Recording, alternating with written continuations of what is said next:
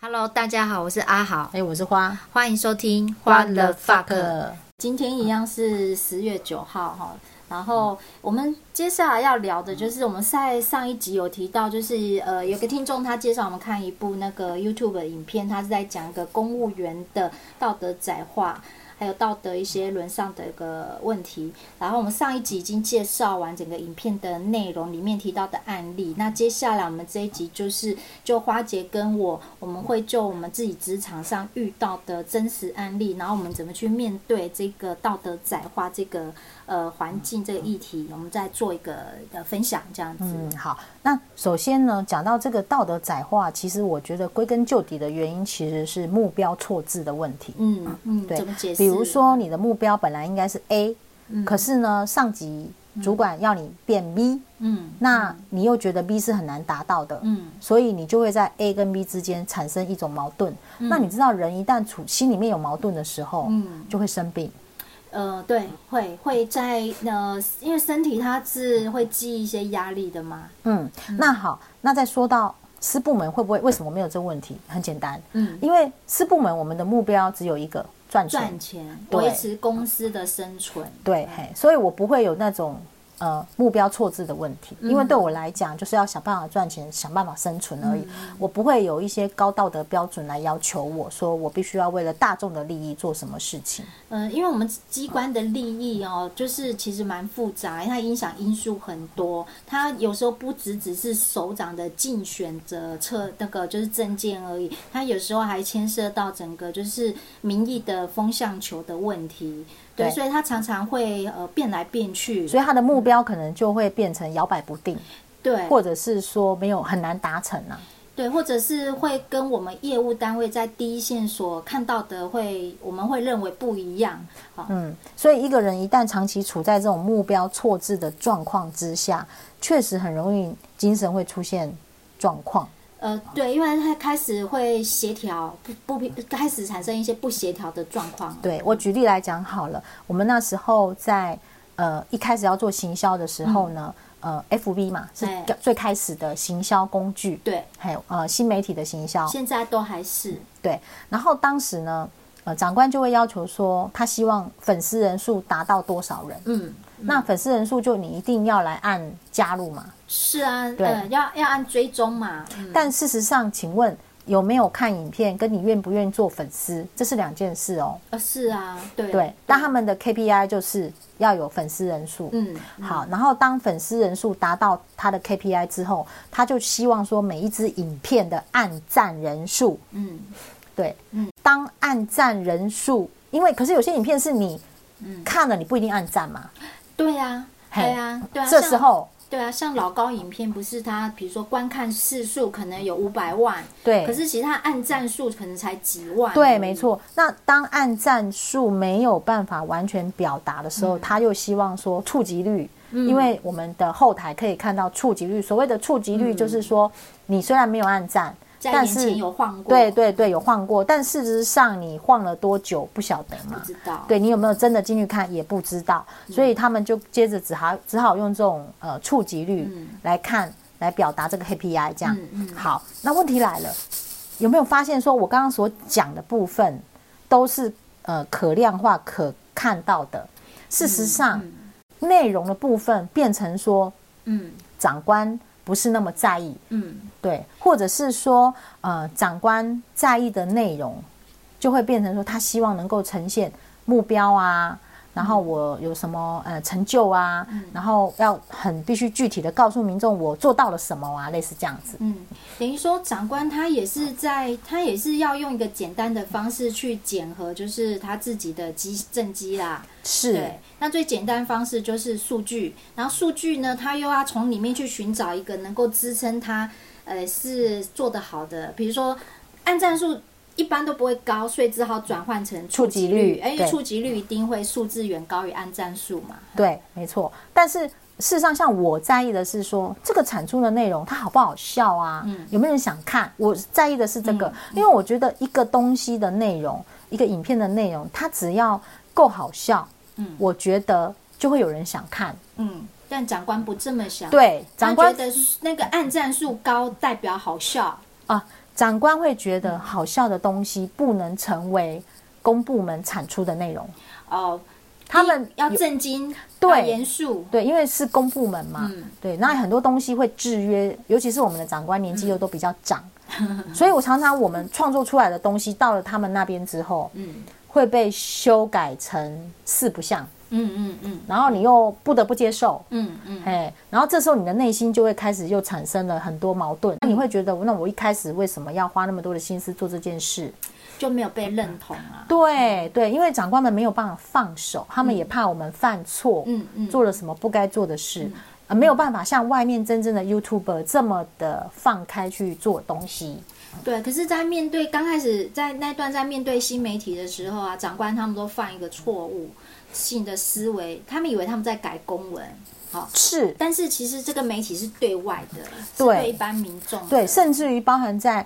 FB 里面的文案，他们就会觉得说，你们必须跟民众讲说，我们达到了什么啊，我们有什么目标啊，我们有什么目的啊。问题是我是民众，我不 care 这些东西，是啊我想是只啊是想轻松，我只是想好玩。对，像我觉得哦，嗯那个海巡署的 FB 行销就做得不错。哎哎哎对他从来都不需要告诉我们他救了多少人，他做了什么事，但是我们就会自然而然觉得说啊，海巡署真的工作蛮辛苦的。对对，但是但是他们在用公文思维在看待新媒体的时候，常常就会有这种毛病。对，这就是一种目标错置。那其实当时像我面对这种状况的时候，我也真的很无奈啦，嗯因为我们会希望把东西做得好玩，嗯我们会希望人家想看，我们会希望说我们不只是表象的那种触及率或按赞数，嗯而是实际上人家会愿意分享我的影片出去，我觉得嗯这才是有意义的。那你会发现你的想法跟长官的想法完全是背道而驰的。嗯嗯，所以后来关于行销这件事情，我就有一点意兴阑珊嗯了，因为我不管怎么做，长官都觉得我做的不好啊，因为不符合他们的需求，对不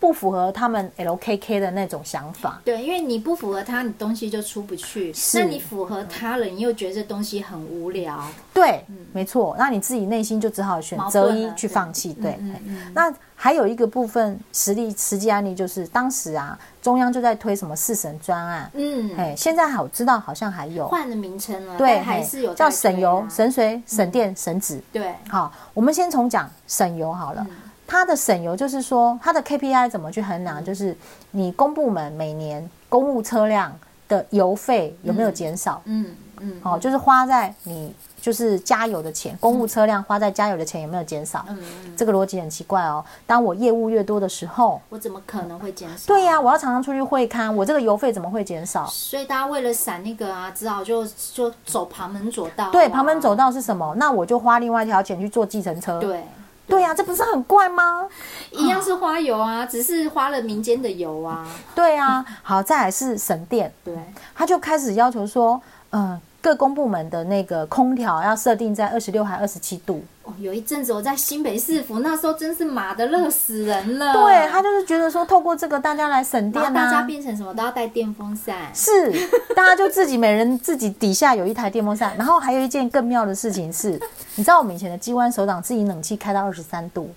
哎，它不是中央空调，为什么它可以？我们不是中央空调，我们是独立空调。哦，在新北市不可能，因为整对，个不是都不是，在外机嗯关的时候，嗯那请问我能去跟老板说，老板你冷气开太低喽？不行啊，是嘛？对啊结果就是下面的人在承受这些事嗯情。嗯嗯嗯，对啊，这是奇怪的省电。然后再说省纸好了，嗯，它的省纸就是看你每年影印的纸纸张嘛，哎，对啊，然后再来就是看你创造的那个电子公文量。嗯，那为了符合这个比例，你知道我们后来就要多创造一些电子公文啦、垃圾公文也是电子公文啦、嗯嗯嗯然后我就创造了很多垃圾的电子公文。哦，为了那个分值提高嘛，对，嗯所以你说这一切都是目标错置啊。就是为了为了我们自己好过嘛。对，哦那但是我们的政府不知道吗？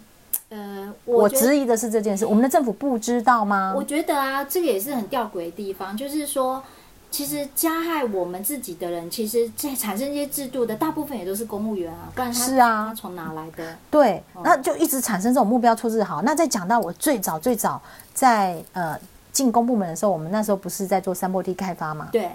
那既然我们已经有设定了山坡地开发的许可制度，嗯也有法令规定，对啊也有 SOP，也有对游戏规对则，，还有委员制啊，也有委员在审查。对啊，对，请问嗯，你最终有核定开发许可吗我没？在你的发手过上没发过，是，为什 么？因为能不发就不要在我手上发、是啊要你发是也是你发呀，你说有没有目标错字？ 因为发一个开发许可，妈呀，一辈子的嘞，所以你有没有目标错字？嗯，是啊，这就是政府部门 他所作所为，即便他有法令规定可以做这件事，嗯也有 SOP 做这件事，但是他最终的结果是希望嗯不要核发这件事。应该是说在那个时空背景之下。公务员呢、他的那个被赋予的权利跟责任不太相等啊，哦，就啊是不不，我其实觉得一直到现在还是这样。哦，到到现在都还是哦，是这样因为，因为当时就是基层公园核发许开发许可之后呢，如果真的比如说发生什么山坡地社区的灾害、滑动啊什么事情的时候，是不是一定要调查？对，啊，调查了以后，倒霉的都是谁？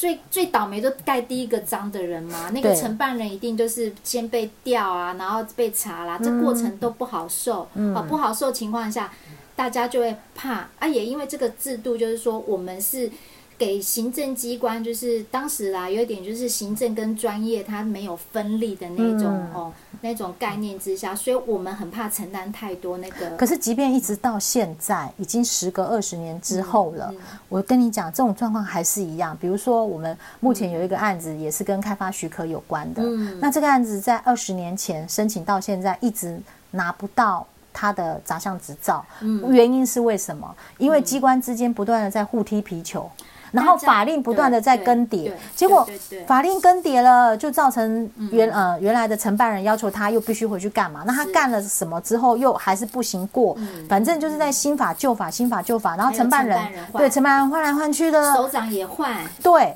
嗯，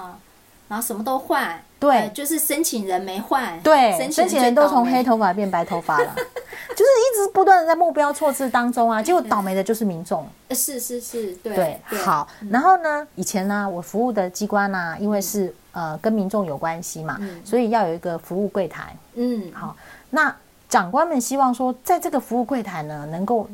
类似那种就是一条龙式的就解决了民众的问题。哦，最那好你觉得有可是啊？能吗？嗯，当然不可能啊，因为是很多、啊很多民众的事情，它是跨了不同的部门嘛领域，对对，对嘿。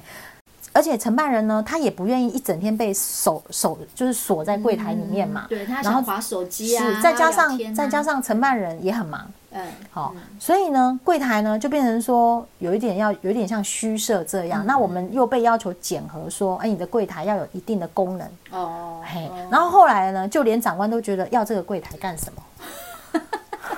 但是呃，我们的上级长官又觉得柜台就是为民服务的一个指标，啊，因因为有考核这个项目啦，对，嘿，然后就造成说我们的嗯柜台是处在一种很矛盾的情节状态之下。嗯好了，这是对外柜台的对外，嗯嗯但是柜台的对内也很可怜。嗯，当他没有办法解决这些问题、民众问题的时候，他是不是要把电话转到承办人身上呢？是啊，那承办人又骂他了，嗯，嘿，就你干嘛把电话转过来？你乱转电话，对啊，对，哎、你不知道我很忙吗？哎，所以你说那个柜台有没有很衰？里外夹攻啊，是啊，对民众交代不过去，是，好，对里面的呢又又好被像骂，又被骂，，啊对，嘿，这也是一种目标错置啊，嗯，对啊，所以这我觉得这是整个公部门很多很细节的部分嗯嗯很无解啦，嗯，你刚刚讲到那个像什么为民服务这种这种呃要求啊，让我想到最近，因为我看到呃，因为我在现在在中央单位嘛，那就比较有机会接触到行政院层级的高官们，嗯那他们来我们这边考核一个叫性平业务，嗯，好，你知道吗？好，有一个委员，他们找来的委员，性平委员，其实是已经退休二十年了。哦，